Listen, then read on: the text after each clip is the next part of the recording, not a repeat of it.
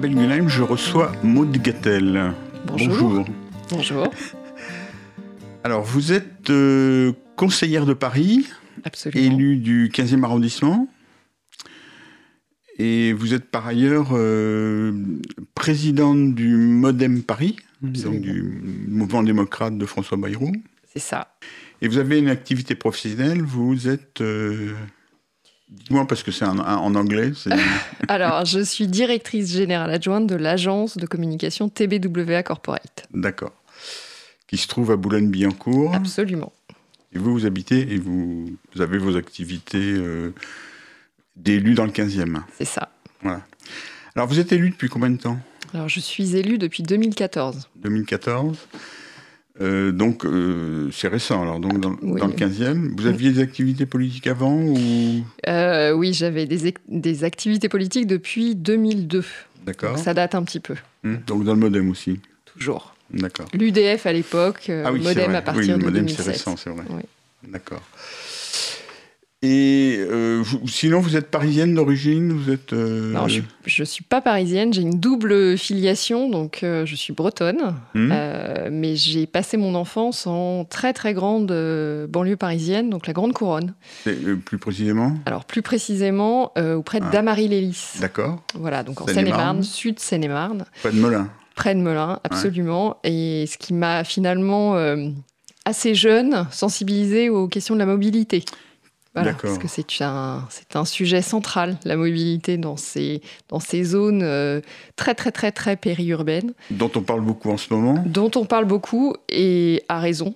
Euh, Et d'ailleurs, les deux porte-parole leaders euh, des Gilets jaunes sont Mhm. issus euh, de mon territoire. Ah d'accord, vous les connaissez ou... Absolument pas, Ah, mais, mais- voilà, ils sont encore- dans, le- dans, la même, dans la même circonscription législative, puisque l'une est à Savigny et l'autre à Melun. Et donc, moi, je suis, euh, voilà, je suis dans la proche banlieue de, de Melun. Et alors, vous, avez, vous habitiez dans un, dans un pavillon, dans un... J'habitais, oui, euh, dans, à, la, à la campagne, au milieu de nulle part, euh, avec, euh, avec. Alors, moi, c'est le RERD ou la Oui. ligne R euh, au choix. Et et c'est un train toutes les heures en heure pleine qui va à Paris et ça met une heure et quart. D'accord, mais ça, c'est quand vous étiez gamine. Ah, mais c'est toujours le cas. Oui, non, c'est pas ça. Ce que je veux dire, c'est qu'à l'époque, vous alliez pas particulièrement à Paris.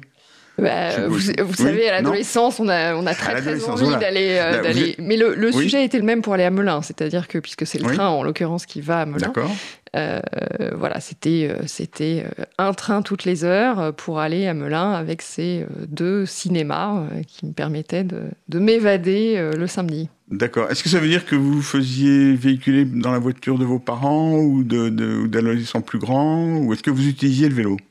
Alors, ma- euh, pas, pas, quand, euh, pas à cette époque-là, parce que les routes sont très dangereuses en Ouais. fait, euh, très dangereuses pour, pour le vélo. Non, c'était c'était la mobilette, Ah, euh, voilà, où, où effectivement, je mettais beaucoup mes parents à contribution pour m'emmener d'un point A à un point B. D'accord. Ceci dit, vous disiez à l'instant que le- les vélos, c'était tr- très dangereux sur les routes, mais la mobilette, c'est un engin particulièrement dangereux. Euh, Ça vous échappe pas absolument, oui, oui, non, non, c'est. Non, mes questions ne sont pas gratuites, parce que c'est vrai qu'en particulier en grande banlieue, sur des distances euh, qui sont quand même pas énormes, il y a beaucoup de déplacements qui pourraient, fait- qui pourraient être faits à vélo, et qui ne sont pas faits à vélo parce qu'il n'y a pas d'infrastructure. Absolument. Mais c'est. Alors, quand j'étais, quand j'étais plus Oui. jeune, je me, je, me, je me déplaçais beaucoup à vélo euh, au sein de mon village. D'accord. C'est-à-dire que pour aller chercher le pain, pour Ouais. aller euh, à la mairie, pour aller à l'école, euh, vraiment. Mais euh, dès lors que je suis allée au collège puis au lycée, euh, les trajets étaient extrêmement longs, puisque le, le lycée, c'était quand même 10 km. Mhm.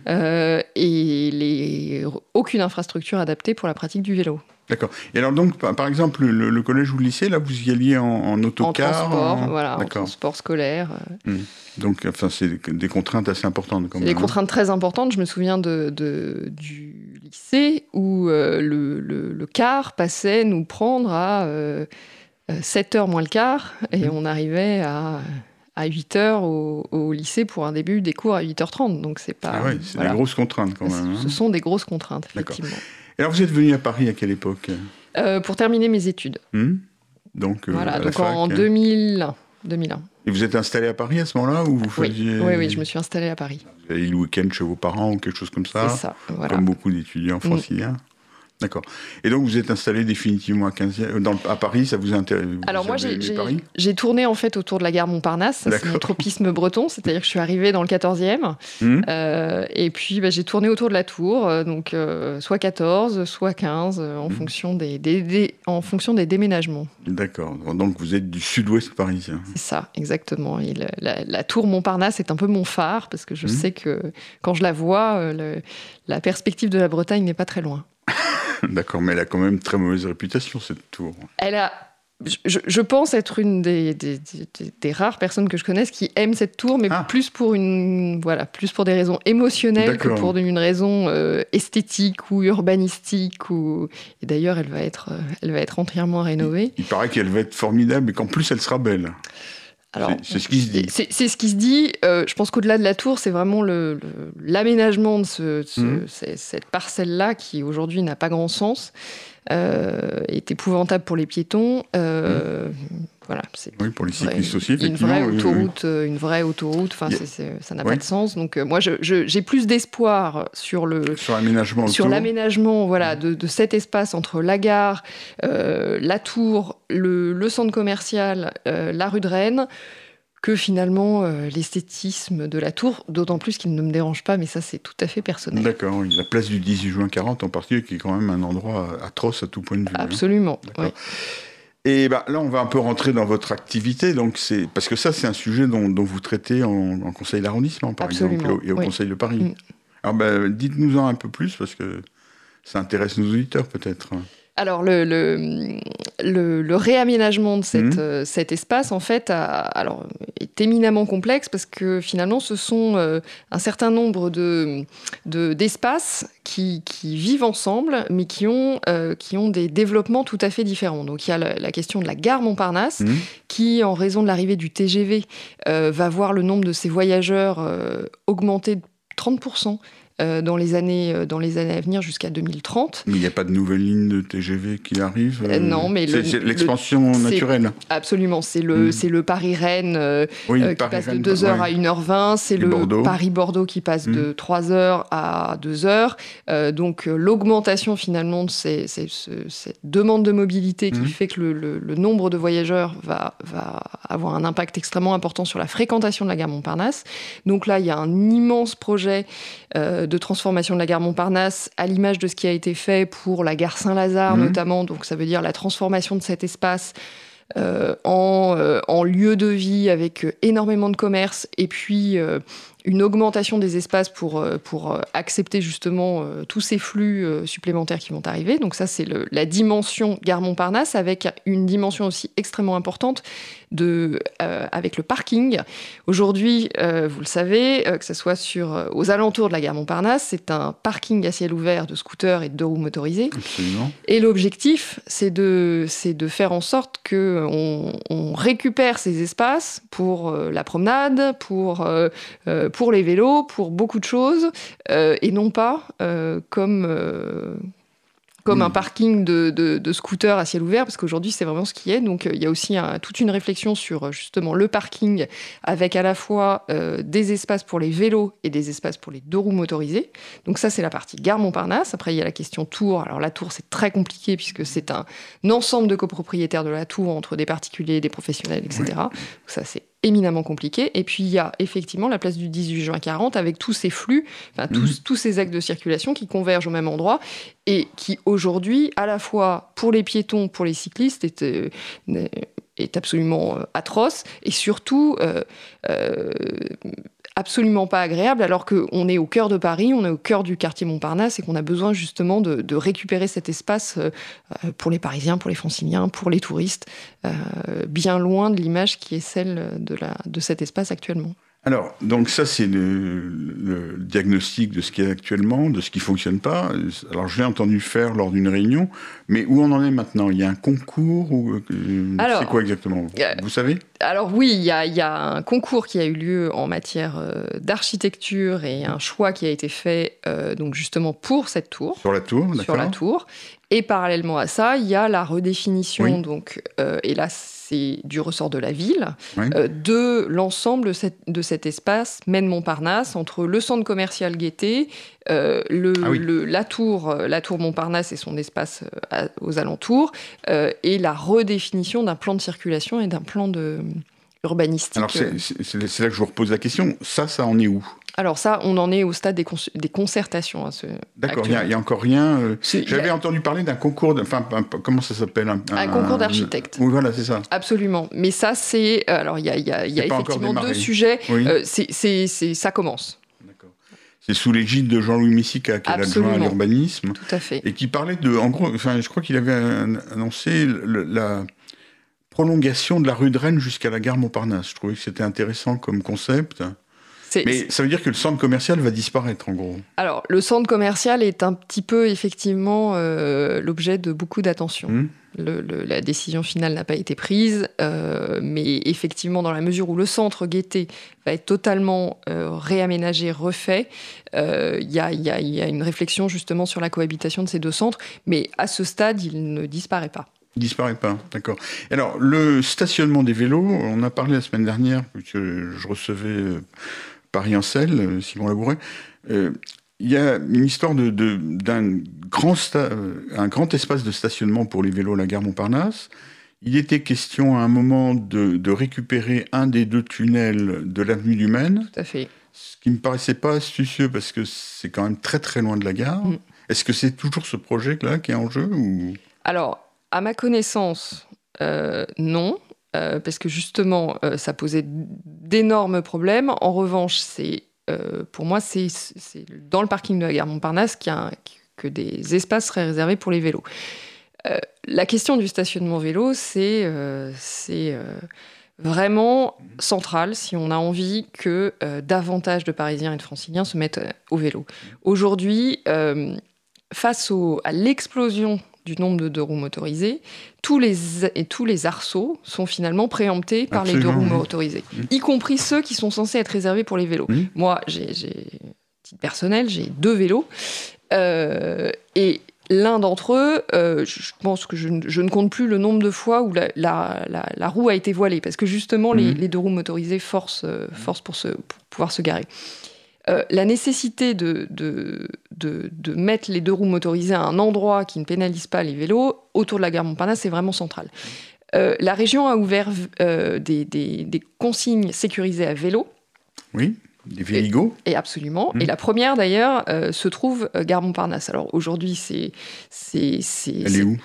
Elle est alors côté place de Catalogne, en fait. Ah, par, par, cette mmh. sortie-là. Euh, alors c'est un très très bon projet. Bon, aujourd'hui, objectivement, euh, on commence, hein, donc mmh. euh, on en est encore aux, prémices, mais en tout cas, c'est typiquement les choses qui vont dans le bon sens, parce que quand tous les jours on va, on doit prendre le train pour aller dans les Yvelines ou autres, et qu'on arrive à vélo, il mmh. faut pouvoir garer son vélo en toute sécurité. Donc franchement, c'est une très bonne chose. C'est couplé avec le pass Navigo, donc en plus, vous avez à la fois la sécurité et dans un, dans un cadre budgétaire qui est très raisonnable. Euh, mais la question des vélobox, de, du stationnement sécurisé pour les vélos, à Paris, n'est pas réglée. Mhm. Ça faisait partie du plan vélo euh, qui a été voté à l'unanimité du Conseil de Paris en 2015, et euh, on n'avance pas. On n'avance pas pour des questions de place, pour des questions de... Alors la ville avait lancé un appel de l'offre qui a été infructueux pour les vélobox. Oui. Et donc, apparemment, d'après ce que dit Christophe Najewski, c'est en cours, là. Ça devrait être au cours d'année 2019. Oui, alors c'est ce qui a été annoncé. Après, euh, je vous rappelle qu'en 2017, on disait déjà que ça allait être l'année du vélo. Donc, euh, bon, bah, on est un peu resté sur notre fin, mais enfin, c'est pas grave. Euh, donc, peut-être que 2019 sera l'année des consignes sécurisées des vélobox. En tout état de cause, il y a aussi, enfin, on le voit, et c'est ça, enfin, moi, j'y suis extrêmement favorable. Il faut un partage, un meilleur partage de l'espace public entre les voitures, les mobilités douces et actives et les piétons. Moi, j'insiste aussi beaucoup sur les piétons parce que pour moi, les piétons sont les grands parents pauvres de cette politique. Mais on, va faire, on va faire une pause là parce que là, on a, on a bien détaillé la gare Montparnasse. On va essayer de, de faire, faire un peu de teasing, de parler du reste.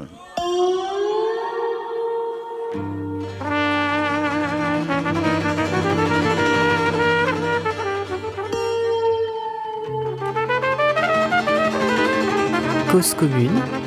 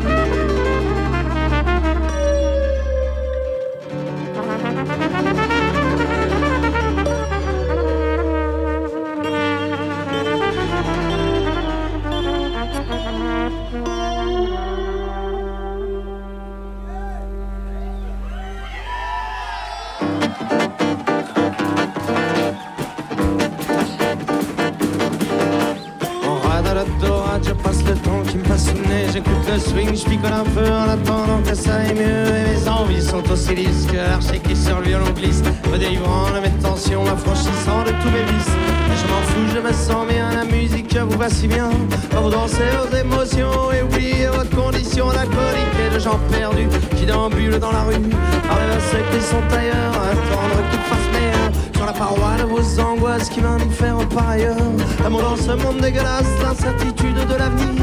Et comme une impression tenace la sensation qu'il faut partir ne pas mettre le pied dans la nasse. Du pognon et de la tirelire vous remontez vos souvenirs. Vérifiant qu'il n'en manque pas la musique vous fait languir. Celui qui sautera dans vos bras celui qui vous fera enfin vous emmènera au cinéma, vous proposera de vous enfuir. En vélo jusqu'au Sahara, en vélo jusqu'au Sahara.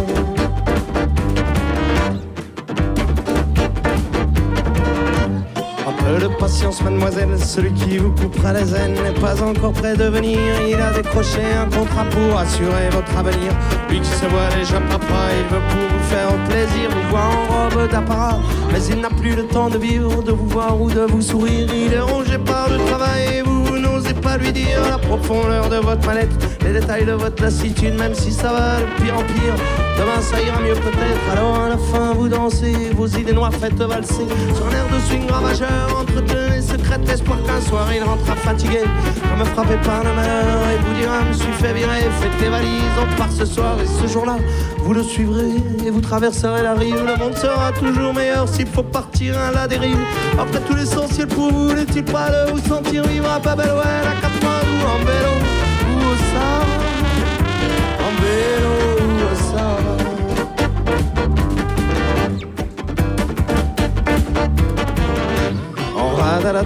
je passe le temps qui me passe une nez, j'écoute le swing, je picole un peu en attendant que ça aille mieux, et je donnerai n'importe quoi pour être celui qui danse avec toi, ceux qui proposeraient de partir en vélo jusqu'au Sahara, en vélo jusqu'au Sahara, en vélo jusqu'au Sahara.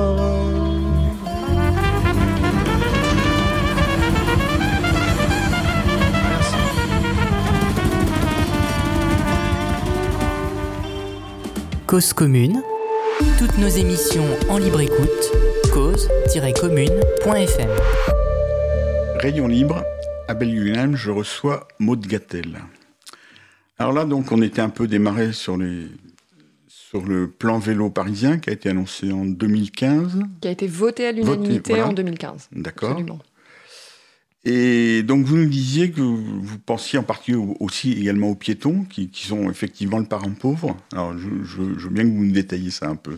Alors aujourd'hui, euh, à Paris, euh, alors on parle beaucoup de la place de la voiture, alors que Mhm. ça, ça ne représente finalement pas énormément de déplacements, mais Voilà. en, en matière d'espace public, ça, ça, ça, ça représente beaucoup, beaucoup d'espace public. Et donc c'est Mais là- là, il y a un rééquilibrage qui se fait quand même depuis un certain nombre d'années. qui Alors, est- il y a un rééquilibrage qui va dans le bon sens, euh, Mhm. absolument. Après, euh, il- ce rééquilibrage, il doit se poursuivre hein, parce que euh, on a, on a à côté de la, de la voiture à Paris euh, les mobilités actives, d'une part. Euh, alors le vélo, bien sûr, mais alors toutes les nouvelles formes, euh, qui- Ah, moi, j'appelle pas ça mobilité active. hein. Les nouvelles formes? Oui, les trucs motorisés, j'appelle ça des mobilités inactives. Et bon, c'est vrai, c'est pas faux. Des mobilités inactives qui, moi, me posent un très gros problème. Oui. Et d'ailleurs, je, je- je ne suis pas la seule euh, dans ce cas. Et puis, euh, il y a le piéton. Euh, Voilà. Le piéton, finalement, c'est la majorité des déplacements à Paris se, se fait à pied. Euh, et aujourd'hui, entre l'état de la voirie et des trottoirs qui est dans un état épouvantable, vraiment épouvantable. Euh, chaque mois, au Conseil de Paris, on vote des dédommagements pour des gens qui se cassent la figure sur Mhm. les trottoirs. Et ça nous coûte énormément d'argent. On est Mhm. quasi à un million d'euros. Euh, parce que les trottoirs ne sont pas entretenus. La place sur les trottoirs, désormais, vous avez euh, donc dans certains endroits, ils sont élargis et ça va vraiment dans le bon sens. Oui, enfin, sauf que souvent, quand ils sont élargis, c'est au profit de roues motorisées. Eh bien voilà, c'était ce, que, ce j'allais dire. Euh, et aujourd'hui, euh, enfin moi, je, je- je- j'ai vu arriver il y a quasi un an maintenant, euh, un peu avec effroi, les trottinettes électriques notamment. Qui, euh, qui posent un, un problème absolument énorme. Alors on connaît le, on connaît le problème, c'est-à-dire que euh, sur la chaussée, euh, ça, ça pose de vrais problèmes de sécurité. Et particulièrement avec la chaussée extrêmement dégradée comme c'est Oui. le cas aujourd'hui. Moi, quand j'en vois sur la chaussée, objectivement, je suis très inquiète pour eux Mhm. parce que je, je trouve que c'est extrêmement dangereux. Et ceux qui, mais au demeurant, c'est aussi dangereux. Et là pour les autres, pas Mhm. pour eux, enfin, moins pour eux, euh, sur les trottoirs. Euh, je, vais, je vais vous raconter une petite anecdote. Euh, Cette, cette semaine, nous avons fait les vœux. Alors, on fait les vœux à la population dans le 15e arrondissement. Et donc, chaque soir, il y a des vœux à destination de différents, euh, les commerçants, les acteurs du service public, les, les conseils de quartier. Et ce mercredi, c'était tous les acteurs de la démocratie locale et notamment les membres des conseils de quartier. D'accord. Et dans le discours du maire, qui a duré une demi-heure, euh, le moment qui a été applaudi, à l'exception de la fin naturellement, Oui. euh, ça a été justement quand il a abordé cette question euh, des trottinettes électriques sur les trottoirs. Ça pose un immense problème, c'est une vraie question de sécurité. Aujourd'hui, on le sait, le cadre euh, législatif n'est pas adapté puisqu'en fait, on- on- les, les- les- les trottinettes électriques ne N'existent pas. dans Mhm. la loi. Donc on est vraiment dans un vide juridique et la LOM, donc la loi sur les mobilités, je, je forme vraiment le vœu qu'elle règle ce- cette question. Mais néanmoins, euh, Christophe Najowski, la- donc l'adjoint en charge des transports à la ville de Paris, lorsque sont arrivées ces trottinettes électriques, donc il y a un petit peu moins d'un an, Mhm. euh, dans sa première déclaration sur ce sujet, a dit qu'il y avait une tolérance pour la circulation sur les trottoirs. Ce qui, moi, m'a fait hurler. Ah bon? Euh, absolument. Euh, parce que, en l'occurrence, euh, c'est extrêmement dangereux. Et je vois bien, il nous, nous revient euh, en permanence des, des, des, euh, des- des témoignages et des plaintes des riverains, et notamment des personnes âgées, mais pas seulement, Mhm. euh, qui désormais ont peur sur les trottoirs. Et pour moi, les trottoirs doivent être sanctuarisés. Euh, on doit à peu près aller à la même vitesse, mais à la vitesse d'un piéton. Euh, c'est extrêmement important. Après, Et, et c'est- il me semble que c'est aussi ce qui va sans doute être dans la loi d'orientation de la mobilité, a- d'après ce qu'a dit Elisabeth Borne. Absolument. C'est Mhm. en tout cas c'est cette voie-là, euh, voie-là qu'on on- qui, qui se profile. Simplement, euh, moi je suis pas non plus favorable à ce que euh, les trottinettes électriques soient dans les pistes cyclables. Oui, moi non plus. Donc, oui, mais alors justement, est-ce que, euh, est-ce que vous êtes sûr que ce soit favorable que ça rentre dans la loi, qu'on règle- qu'on réglemente à ce sujet? Je vous rappelle qu'il y a une vingtaine d'années, euh, dans les, à la fin des années 90, on, on a failli réglementer sur les, les rollers, mhm, parce que ça- on avait l'impression que ça explosait. Finalement, ça a quasiment disparu. Et on a dit, il faut absolument légiférer. On l'a heureusement pas fait, alors qu'on enfin, on avait démarré. Et moi, je suis pas du tout sûr que les, les, trottinettes électriques, passent. est euh, un avenir. oui. C'est pas. euh, J'ai un peu peur si on légifère que qu'on les fasse rentrer à un endroit où finalement elles- elles- ça, ça leur euh, ça leur donne de l'espace pour exister. Alors là où je vous rejoins, euh, c'est que d'une certaine manière, je, je- je préférerais qu'elle ne qu'elle ne qu'elle ne prolifère pas, parce Mhm. que c'est quand même tout sauf écologique. hein. Euh, et je préférerais que les gens euh, qui aujourd'hui euh, prennent, prennent des trottinettes électriques se mettent plutôt euh, au vélo. Mhm. Mais euh, il faut aussi, il faut aussi faire le lien entre le développement des trottinettes électriques et le fiasco du Vélib. Oui. Ça a aussi, ça a aussi, ça s'est développé à un moment où les gens cherchaient aussi une solution de mobilité en l'absence de l'offre Vélib. Euh, moi, j'ai deux vélos.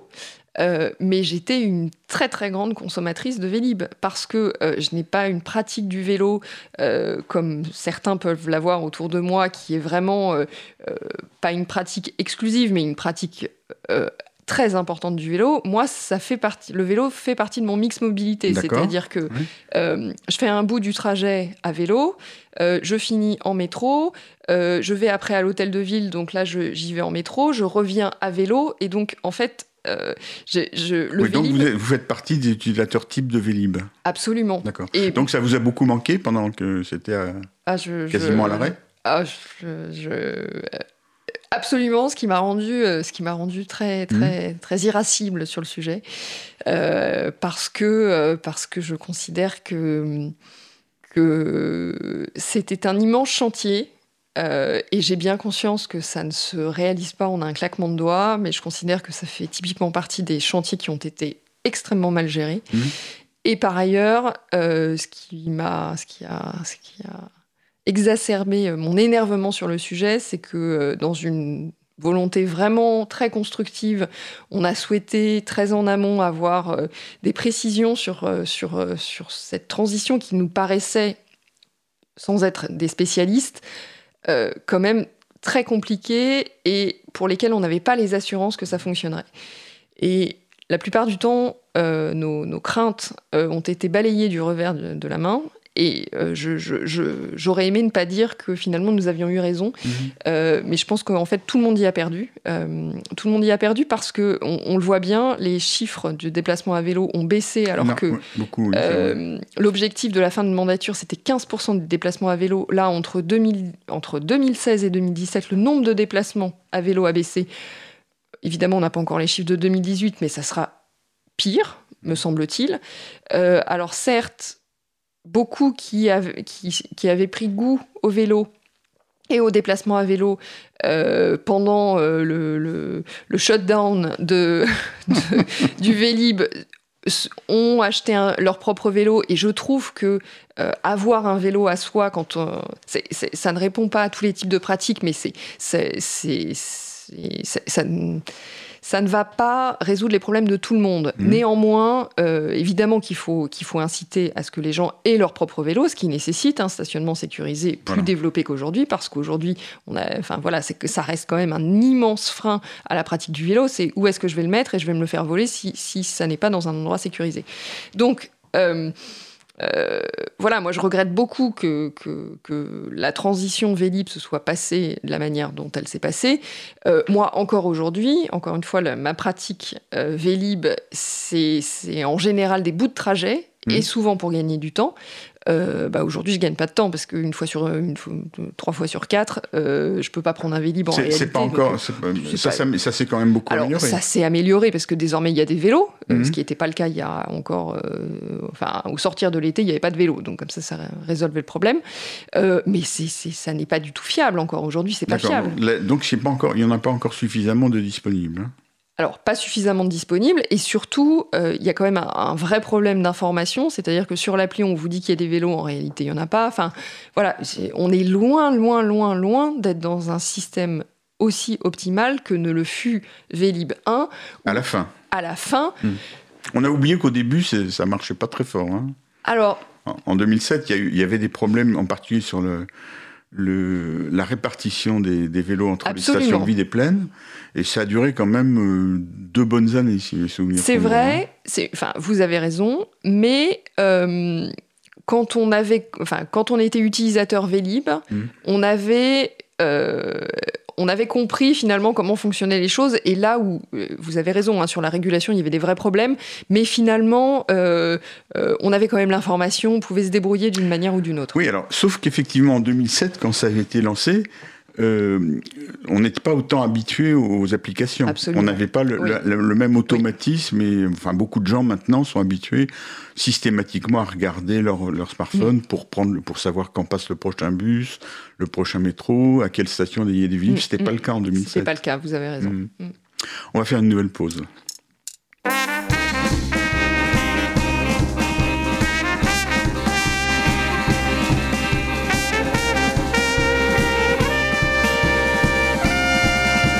Cause commune, Si nous descendons la rue en chantant notre drapeau rouge dans le vent, c'est pas seulement c'est le printemps, mais c'est qu'il est bien vivant. À la bourse l'argent produit de l'argent. Et pourtant la précarité s'étend. Prenez garde aux bonnes jeunes gens pendant qu'il est encore temps. Prenons garde bonnes jeunes gens pendant qu'il est encore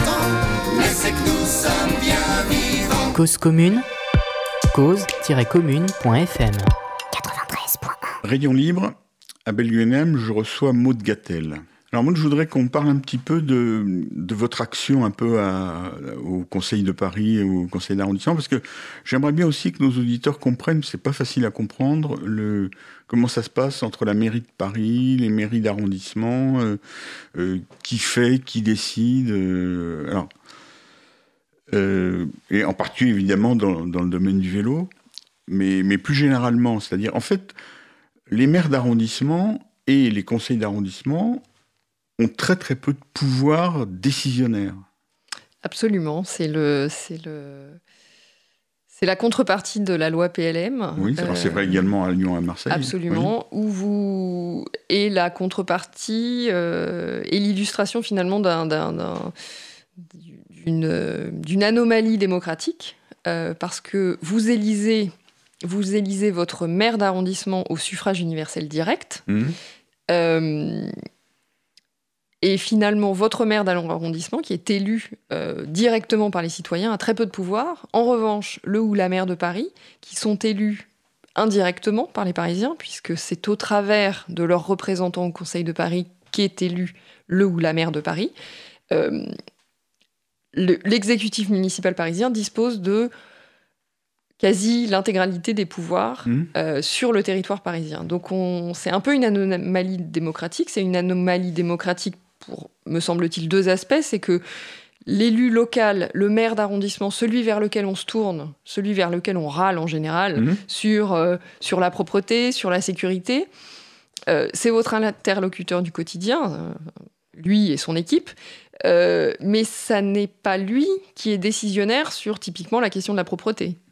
Oui, par exemple. oui, Par exemple. sujet, euh, Euh, et en revanche, un échelon un petit peu plus éloigné euh, concentre tous les pouvoirs. Alors que vous n'avez pas voté directement pour, pour, pour- finalement pour le maire, c'est un suffrage quand même indirect. Euh, et, Ça- pa- et ça- par ailleurs, autre, des- autre sujet, euh, vous pouvez être élu maire de Paris en étant euh, minoritaire en voix. Oui. Ce qui aussi pose un problème démocratique. Et c'est- malheureusement. C'est un peu comme le président des États-Unis. Exactement, Hein, absolument, absolument. Euh, et ce qui pose aussi un problème démocratique, euh, parce que finalement, euh, votre voix, en fonction de là où vous vous situez dans les arrondissements parisiens, vaut pas tout à fait la même chose. Et moi, ça, c'est vraiment un, un point qui me pose problème. Et je regrette qu'il y a eu une réforme du statut de Paris il y a trois ans. Euh, et ce sujet n'a pas été mis sur la table. La question de l'élection euh, au suffrage universel direct du maire de Paris euh, n'a pas été mise sur la table. Et c'est regrettable pour, pour cet aspect démocratique Mmh. et puis pour l'aspect d'efficacité. Le maire d'arrondissement, c'est celui qui voit toute la journée ses, ses concitoyens et qui râle, à raison, ou pas, mais souvent à raison, euh, sur, euh, euh, tel aménagement qui n'est pas situé au bon endroit. Et aujourd'hui, la plupart des décisions sont prises au niveau de l'hôtel de ville, avec souvent, il faut quand même être honnête, une dimension concertation, mais si la ville de Paris n'est pas d'accord avec ce que le maire d'arrondissement euh, propose, euh, la, la ville de Paris passe outre sans, sans la moindre difficulté. Donc en fait, les, les conseillers d'arrondissement et les maires d'arrondissement, ils ont un pouvoir de, de- Ils peuvent freiner des projets, ils peuvent les accélérer, mais en tout état de cause, c'est pas eux qui décident. Ils peuvent... euh, ils peuvent... On, on va prendre un exemple. hein. Oui. Il y a un aménagement cyclable rue Le Courbe. Absolument. Philippe Goujon, le- votre maire d'arrondissement, il est très favorable. Il est intervenu, même des fois, il s'est fait engueuler par certains de ses administrés euh, lors de conseils de, de quartier. Euh, mais c'est pas parce qu'il y est favorable que ça se fait. Absolument. C'est la, la maire de Paris, c'est son adjoint au transport qui décide. Tout à fait, vous avez tout à fait raison. Euh, alors, on a la chance dans le 15e d'avoir un, d'avoir un maire, euh, d'avoir un maire euh, très pro-vélo. Voilà. Euh, c'est aussi la raison pour laquelle le, le- dans les arrondissements périphériques, il y a encore 5 ou 10 ans, parler du vélo, c'était pas forcément simple. Euh, particulièrement euh, dans cette famille politique qu'il représente. Euh, et c'est vrai qu'il a été très volontariste, et d'ailleurs, il, a, il est tellement volontariste qu'il a. Il, a, il a accompagné le développement de son équipe avec, euh, avec une personne qui est extrêmement spécialiste de ces questions de mobilité et en qui il a toute confiance et ce qui permet justement d'avancer. Donc euh, effectivement, on n'est pas décideur. Euh, donc on peut freiner un projet qui ne nous, qui nous conviendrait pas, mais on ne peut pas l'empêcher, absolument pas. Euh, et en revanche, quand on y est très favorable, c'est pas pour euh, c'est pas pour autant qu'il est accéléré. Voilà. Donc euh, c'est vrai que c'est problématique à, à- C'est difficile à comprendre pour le citoyen. C'est-à-dire que le citoyen, il a tendance à penser que c'est son, son maire d'arrondissement qui, qui fait les choses et qui décide. c'est totalement illisible pour le pour le citoyen. Bon, et vous- et- mais vous, vous pensez que ce serait qu'on pourrait, qu'on pourrait changer ça? Moi, je, je pense que c'est indispensable de changer ça pour des questions justement de lisibilité, euh, pour des questions démocratiques aussi. Moi, je- ça me pose un vrai problème de me dire que euh, la maire de Paris a été battue euh, sèchement dans le 15e arrondissement par, en 2014. euh, puisqu'elle elle tirait la liste euh, qui était opposée à celle de Mhm. Philippe Goujon, et in fine, euh, minoritaire en voix, mais maire de Paris pour autant. Donc ça, ça pose un problème. Je, je trouve que c'est euh, qu'en termes de lisibilité, je ne dis pas qu'elle est- qu'elle n'est pas légitime, absolument Oui, pas. Euh, je ne le, non, absolument pas. Mais c'est vrai qu'il faut redonner aussi euh, de, de- du sens à son vote. Et quand, euh, je, vais, je, vais, je vais être caricatural, mais euh, quand vous êtes de droite dans le 19e arrondissement ou quand vous êtes de gauche dans le 16e arrondissement, votre voix, elle ne pèse pas. Et moi, ça me pose un problème démocratique parce que j'estime que la voix de chacun, elle doit avoir le même Mm. poids. Non, je comprends, je ne suis pas sur le fait de. Le fait d'être minoritaire, ah, compte tenu du, du, système actuel, le fait d'être minoritaire dans son arrondissement, c'est pas c'est pas une chose importante. Sinon, elle pourrait choisir de se présenter dans un autre arrondissement. Minoritaire dans son arrondissement, minoritaire en voix. Alors ça, c'est discuté, hein, vous, Alors, vous savez, hein, parce discuté, que ça sais, dépend si on compte euh, le premier ou le deuxième tour. Oui, mais, Mais- bon, euh, je, je- Non, et puis, si vous voulez, c'est- je- on va pas discuter politique ici, mais euh, en gros, c'est quand même, c'est le statut PLM qui a été fait en 1982. Comme vous le disiez, on a, on l'a pas changé il y a trois ans, donc on va pas le changer. C'est pas, on va pas le changer. Alors, on, on va essayer d'être plus positif. Euh, je voudrais que vous me parliez un petit peu, parce que donc, en tant que conseillère de Paris, vous avez quand même des possibilités. Et récemment, vous avez fait passer des, des- des amendements ou des vœux, je ne sais plus très bien, euh, en particulier sur le vélo. Alors, est-ce que vous pouvez m'en parler? Alors, moi, au sein de- et, et m'e- et surtout m'expliquer comment ça marche. D'accord. Alors, moi, au sein de mon groupe, en fait, je suis Mmh. chargée de ces questions de mobilité. Alors c'est le groupe UDI Modem. hein. Absolument, au. Conseil de Paris. Mmh. Euh, et euh, on travaille beaucoup sur ces questions, sur, euh, sur justement la place, la place du vélo à Paris, sur la nécessaire sensibilisation à la pratique vélo, parce que ça, ça, ça doit s'apprendre aussi. Il y a d'ailleurs plusieurs cyclistes dans votre, dans- parmi les autres élus. hein. Absolument, il y a beaucoup de cyclistes chez nous, Mmh. euh, notamment une de mes collègues qui, elle, a une pratique du vélo euh, extrêmement intensive et qui, euh, sillonne la capitale euh, du nord au sud et d'est en ouest uniquement à vélo. Donc on travaille beaucoup notamment avec elle, sur ces, questions à la fois d'aménagement. On a beaucoup travaillé à l'époque du plan vélo pour justement essayer d'améliorer le texte initial, notamment quant à l'aménagement des places. Euh, on s'est beaucoup battu, par exemple, pour qu'il y ait euh, un, un cheminement vélo sur euh, la place de la Concorde. Alors, je sais que c'est un peu utopique, mais, euh, mais je, je considère que cette place de la Concorde doit être. les, les Parisiens doivent, doivent s'en ressaisir et que ce ne soit pas Mhm. une, euh, une autoroute euh, pour voitures uniquement. Euh, on a le droit, même en tant que cycliste, euh, de traverser la place de la Concorde sans risquer de mourir. Euh, donc on a beaucoup travaillé là-dessus. On a travaillé aussi sur euh, la nécessité du respect des sas vélos, Oui. euh, qui pour moi aussi est un vrai sujet euh, de cohabitation finalement avec les, avec les deux roues motorisées et les, vé- les véhicules, enfin les voitures. Euh, et aujourd'hui, je considère qu'on est très très très très loin d'avoir euh, atteint euh, euh, une situation optimale euh, parce qu'en fait, il n'y a pas de sensibilisation et il n'y a pas de sanctions. Hmm. Très peu de Ni, sanctions. ni au niveau national, ni au niveau parisien. Ni au niveau parisien. Alors, sachant que désormais, euh, vous pourrez, euh, si euh, vous circulez dans une voie de bus, par exemple, en tant que voiture, ou justement si vous ne respectez pas ces sas vélos, euh, vous pourrez être vidéo verbalisé. Euh, donc, moi, pour moi, c'est, ça va évidemment euh, dans le bon sens, mais il faut pas oublier le- la dimension sensibilisation. Oui. Moi, je pense vraiment euh, que que certains automobilistes n'ont pas conscience et qu'il faut voilà la sanction c'est Ah. c'est nécessaire mais je pense que le- le- l'équilibre euh, nécessite aussi de Surtout qu'un sas vélo, c'est deux lignes de feu différenciées. Et la première ligne de feu, donc celle qui est avant le sas, le, le- le véhicule motorisé qui l'a franchi, il brûle le feu. oui Hein, Mhm. Je crois qu'il y en a beaucoup qui n'ont pas conscience. Mais alors là, il faudrait aussi une action au niveau national. oui Non oui mais je pense que euh, enfin bien évidemment euh, ça, ça, ça renforcerait finalement la- cette, cette dimension de sensibilisation qui est nécessaire mais euh, on peut faire les choses à enfin on n'a pas besoin d'attendre quelque chose au Mhm. niveau national pour pour le pour le faire à Paris Et Alors là-dessus, vous avez fait un.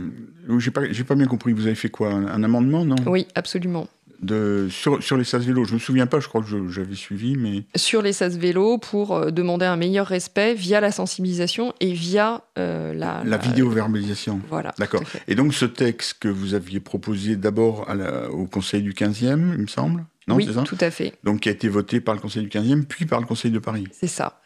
Et donc ça, ça, ça a permis de mettre en route cette vidéo-verbalisation ou...